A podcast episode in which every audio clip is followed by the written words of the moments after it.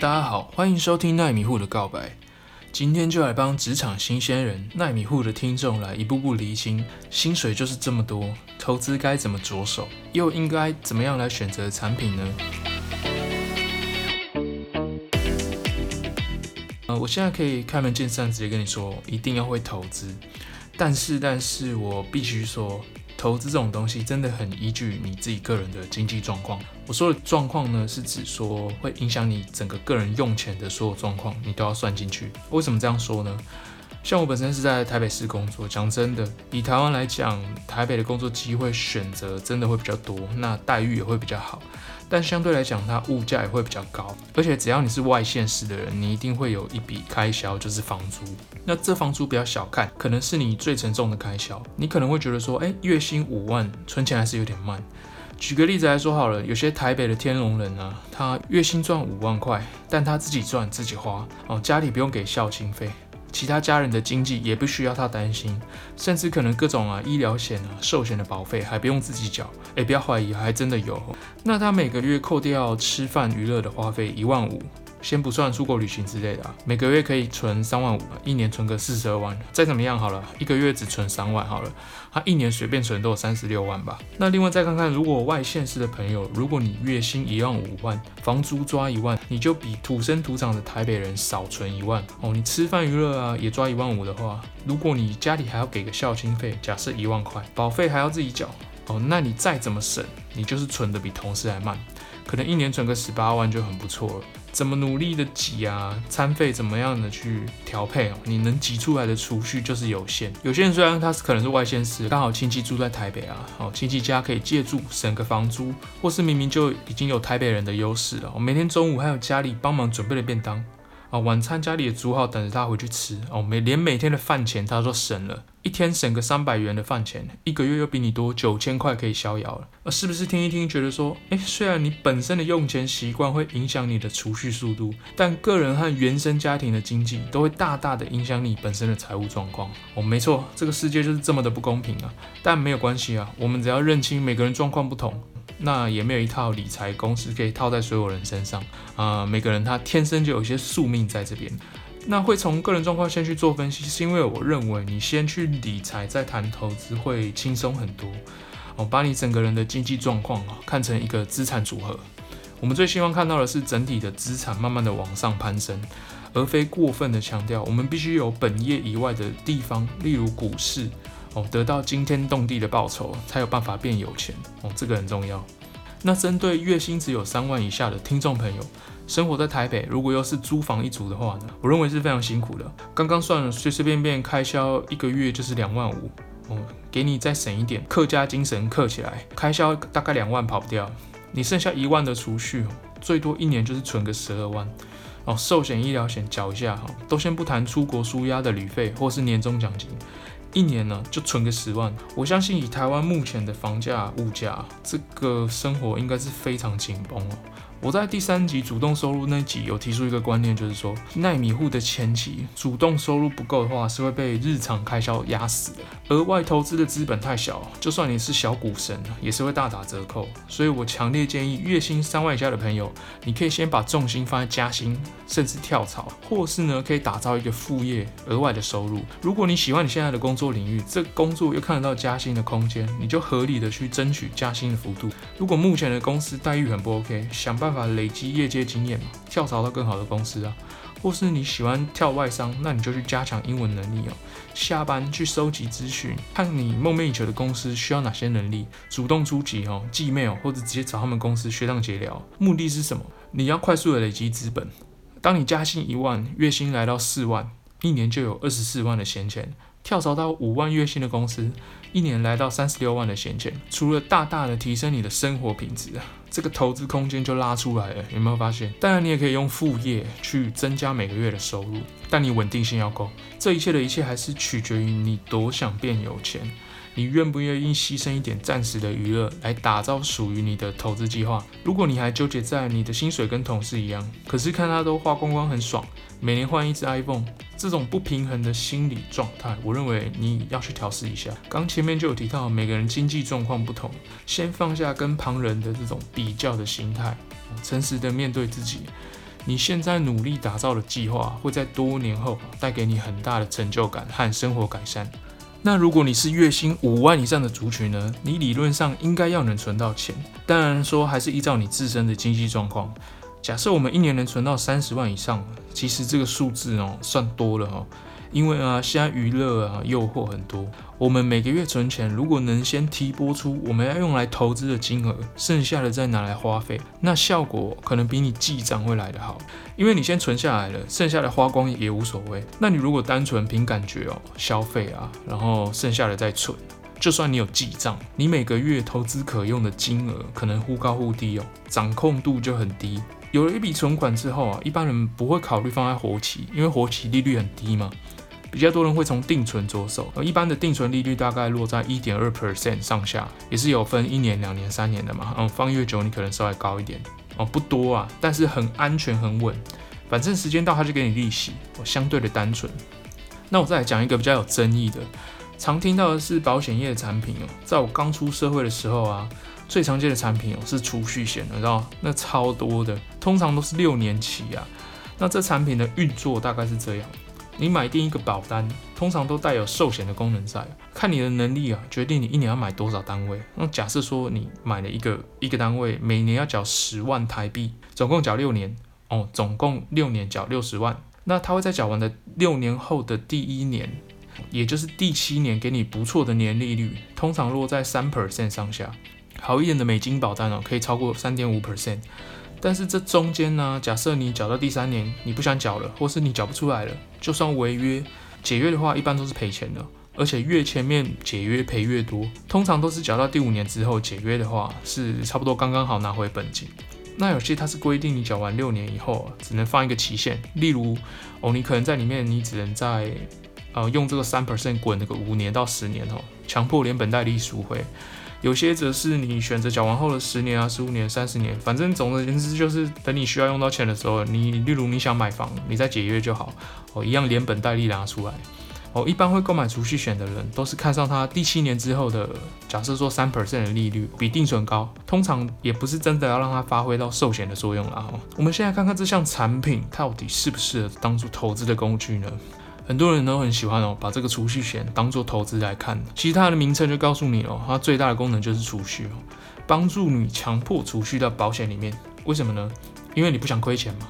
所以你购买了这项产品之后啊，再怎么样，你每年到了扣款的日期之前，你一定都会准备好一笔款项，不然你就准备要违约了，对吧？大家的心态通常都是好不容易买了哦，都缴了好几年哦，就算你途中发现其他更好的投资商品。一般都会缴完，不太会中途退出哦，因为赔钱很痛。那我们来看看，如果把储蓄险看成投资，投报率怎么样？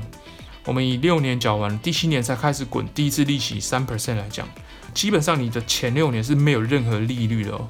大家注意，那我们知道物价每年都会上涨一点，一般通货膨胀率大概抓两 percent 上下。比较有良心的企业啊，它在加薪的时候，基本上一年都是本薪至少要调两 percent。不然呢，你没加薪等于变相在减薪。每年随便一个鸡腿便当哦，一百块调到一百零五块哦，你可能才想说五块没什么，其实这个鸡腿便当已经涨了五 percent 以上了。我们都不管复利的加成效应，一年假设通膨两 percent，简单算一下，那这六年来通膨可能来到十二 percent，也就是说我在六年前买的鸡腿便当一百块，我现在六年后买的鸡腿便当有没有可能超过一百一十二块呢？哦，这非常有可能哦。我记得国小的时候啊，吃牛肉面一碗才四十五块到五十五块，现在牛肉面一碗可能一百二、一百四，都涨快两倍、三倍哦。我这样好像不小心透露出我的年纪啊，讲个通膨，没想到泄露年纪这样。那我们拉回来看哦，你在第七年这个保单才开始付给你三 percent，其实你的起跑点可能已经是负十二 percent，有没有注意到？是不是听起来有点？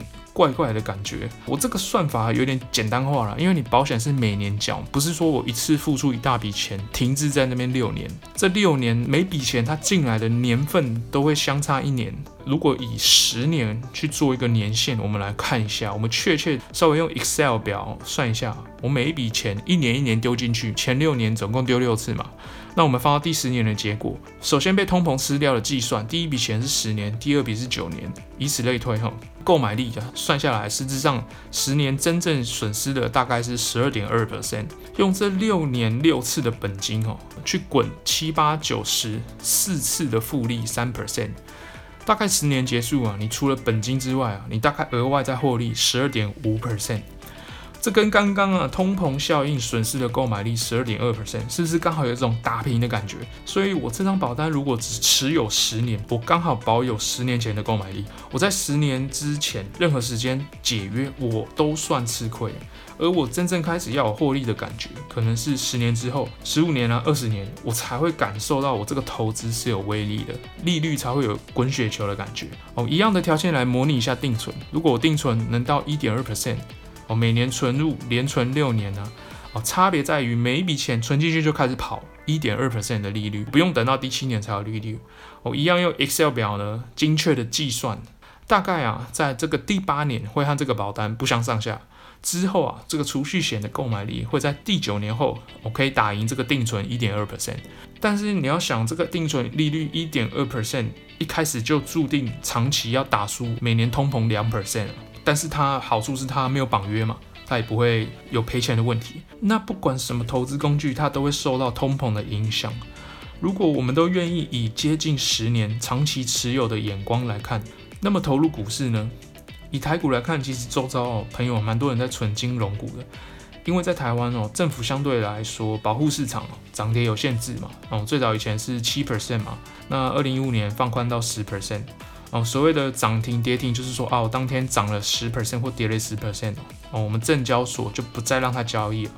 那这个限制哦，放眼全世界来看，算是幅度蛮小的。一方面是避免台湾股市剧烈震荡哦，再加上台湾蛮仰赖国外资金的，交易量和美国股市来比也是相对比较小。大户在进出的时候，股价也容易受影响。我简单来说，就是你在看线，人家在画线啊。以纯股族来讲，金融股和电信股相对来讲，股价比较稳定，比较常被拿来当做存股的标的。以台湾金融股来说，殖利率算不错，我一年可能有五 percent 上下的报酬，有的好一点的可能六 percent、七 percent。这些听众朋友可以自行去 Google 各家银行每年的配息都有记录可以看，嗯，听起来是不错的报酬。但金融股免不了还是会受景气循环的影响，股价会有波动，或是各家银行的经营状况不同呢，它的配息每年可能会上上下下的，所以你可能才会听别人说，哎，哦，今年配多少，今年配多少，哦，这些风险可能是你自己要去评估的。那我个人比较喜欢的投资工具是 ETF，哦，全名是 Exchange Traded Funds，又称为指数股票型基金。嗯，中文含有基金的字眼，容易让人误会，联想到传统基金。可能以前啊，是有一个基金经理人用你的钱去帮你选股，赚钱赔钱他不用负责，只有你的钱包要负责，并且收取昂贵的基金管理费和手续费。我想介绍的是被动指数型 ETF，这种 ETF 并非是仰赖那种传统的基金经理人个人选股能力的 ETF。呃，多年来更被许多大师推崇的被动指数型 ETF 呢，它也会有一个股价，也和股票一样，可以在股票市场自由交易。原理是被动的跟着指数上升或下降。那被动指数型的 ETF 以台股来看，最耳熟能详的是元大零零五零。那它交易量比较大嘛，按照台湾前五十大权重去持有。美股来看的话，老字号 SPDR 出的 SPY 和指数基金之父约翰伯格 John Bogle 创办的先锋基金推出的 VOO，两者都是追踪美国标普五百指数，也就是美国市值前五百大企业。简单来说呢，以 SPY 和 VOO 来看，他们的成分股包含大家耳熟能详的苹果、微软、Amazon、Google、哦，交生、Visa。还有巴菲特的公司波克夏都在里面，等于说你在美股购买 SPY 或 VOO，你就同时持有这些前五百大一篮子的股票，不仅呢，同时参与这些龙头公司的获利增长，权重比最高的苹果公司也只持有五点八 percent 左右，那相较于元大零零五零，台湾台积电就占了四十几 percent。SPY 和 VOO 相较于零零五零，成功的达到分散风险的效果，如此就能回避掉一家企业如果倒闭，那这支 ETF 股价会受到剧烈震荡的风险。假设美股前五百大有一家烂掉，它就会自动的剔除掉，再补上符合标普五百标准的优质公司。长期的研究显示啊，我们把时间拉长到十年以上。这些被动指数型 ETF 的年化报酬率，包含股价的上升加上配息，就是平均一年的报酬率，元大零零五零落在六 percent 左右，美股 SPY 和 VOO 则可以高达八到十 percent。粗略的来看呢，大概十年你的资金可以翻倍，就算扣掉十年的通膨率之后，投报率还是远高于定存和储蓄险。当然你要长期持有，而且避免掉一些无谓的操作进出。要持续的待在场内，才能确保完整的参与市场的所有报酬。我认为你买一张保单，眼光都可以放到十年以上了，是不是可以思维转换一下，依照相同的标准购买 ETF，并且长期持有十年以上，投报率会好很多。以美国 ETF 来看，总管理费用也相当低廉，SPY 一年是零点零九四五 percent，VOO 更便宜，一年才零点零三 percent。那台湾元大零零五零相对来讲还是算贵哦，接近零点四 percent，和 VOO 比哦就差了十倍以上。相对来讲，美国市场的 ETF 这块还是比较成熟的。听到这边，听众可能会说，诶，可是保单是零风险的啊，你这 ETF 还是有风险吧？啊，我这么说好了，刚刚计算过你这张保单啊，十年内解约。可以说单纯保值没获利，在六年内解约更是会赔钱。相同的眼光能不能用来看 ETF 呢？把购买 ETF 短期内可能会有的账面亏损想象成保单的解约亏损。然而，只要持续的时间够久，你购买的那个国家经济长期是向上的，你赔钱的几率啊可以压到很低。那这也得归功说哦，近年来人类并没有什么重大战争啊，进入一个太平盛世。好，然而人类啊，自从有经济活动啊，并且发明出这个。个证券交易所买卖股票的历史来看，各个经济繁荣的国家，它的指数的向上成长是必然的。这个牵涉到很多面向啊，哦，这边没办法用几句话简单的说清楚。但只要人类的经济行为哦不断的持续，不断有强大的企业推陈出新，指数向上的趋势应该很难改变。企业的获利长期向上，也会造就大盘指数的往上推升。市场向上涨的时间还是比向下跌的时间多，也就是长期来看，多头大于空头，自然造就了股市长期看涨的趋势。其实你可以做一件最简单的事，就是去拉 SPY 和 VOO 的股价的年线哦，任何一段十年的区间，即使历经二零零八的金融海啸，只要持有时间超过十年，几乎都还是不至于赔钱的。当然，过去的记录不能完全复制到未来，我们要对未来保持不确定性嘛。毕竟谁也不能预测未来有什么事情会发生。就像二零二零啊，COVID-19 的新冠肺炎，哦，在三月份也造成了美股的熔断，剧烈的崩跌。美国启动宽松量化政策，然后联准会降息，一直到现在的科技股和民生股营收不减反增，还创历史新高。哦，除了说明市场的不可预测性。它永远都有机会，也永远都有惊喜。这期分析了一些奈米户常见的小资投资工具，希望能帮助听众朋友了解到各个工具的优缺点。加入了通膨的考量，我们提到了定存的低利率效果有限，好处是定存进去，你突然有急用，它几乎不太会有什么损失，你就可以把它拿出来用。而储蓄险保单的投资效果要在非常后期哦，超过十年哦，它才会慢慢出来。最大的功能反倒是强迫储蓄。阻止你年轻的时候啊不懂事乱花钱。我再来讲为什么存股和被动指数型 ETF 是个不错的选择。ETF 又比纯单一支金融股更能达到分散风险的效果。那美股除了有购买美国前五百大的 SPY 和 VOO，另外也有像 VTI 这种参与整个美国市场所有股票的 ETF。不管龙头公司或中小企业的报酬和亏损，通通你都直接打包，一样持有时间够久，还是向上赚钱的，没问题。就算你的进场时间点是相对高点，时间只要一拉长，大不了就是赚多赚少的问题。买这些产品啊，还不至于血本无归、家破人亡这样。听众朋友可以自己评估看看自己的个性和状况，适合什么投资产品。我个人喜欢把保险和投资分开来看，将保险和投资结合的产品，势必在两边。的效果都将大打折扣。保险应该是我花相对少的钱，万一发生什么意外，我去最大化我的保障。而投资的角度来看啊，大家是不是可以考虑直接参与市场的整体报酬呢？毕竟不管是定存或者是储蓄险，银行和人寿也是拿你的钱去参与市场，间接的透过他们的报酬，势必会再少一层。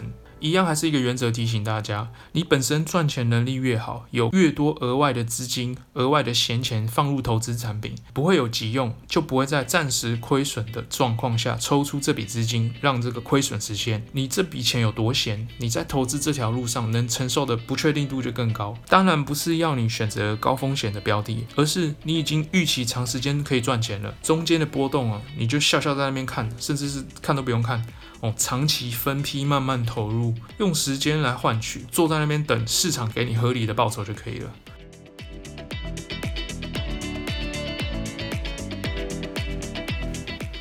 节目的前几集都是针对理财比较有障碍或是投资白纸等级的朋友，我给出一些建议。接下来呢，会陆续讨论股市运作的原理，还有面对股票这项资产，我们应该用什么样的心态才能长期持有？而不受股价波动的影响呢？至于奈米户，你该自己去挑选个股，挑战打败大盘，还是选择用被动指数型的 ETF，跟着市场成长，获取合理的报酬就好。我会抛出几个面向让听众朋友思考。至于你该怎么做，交由你自己判断。这水很深，也很有趣，也可以当故事听听。敬请期待，我们下集见。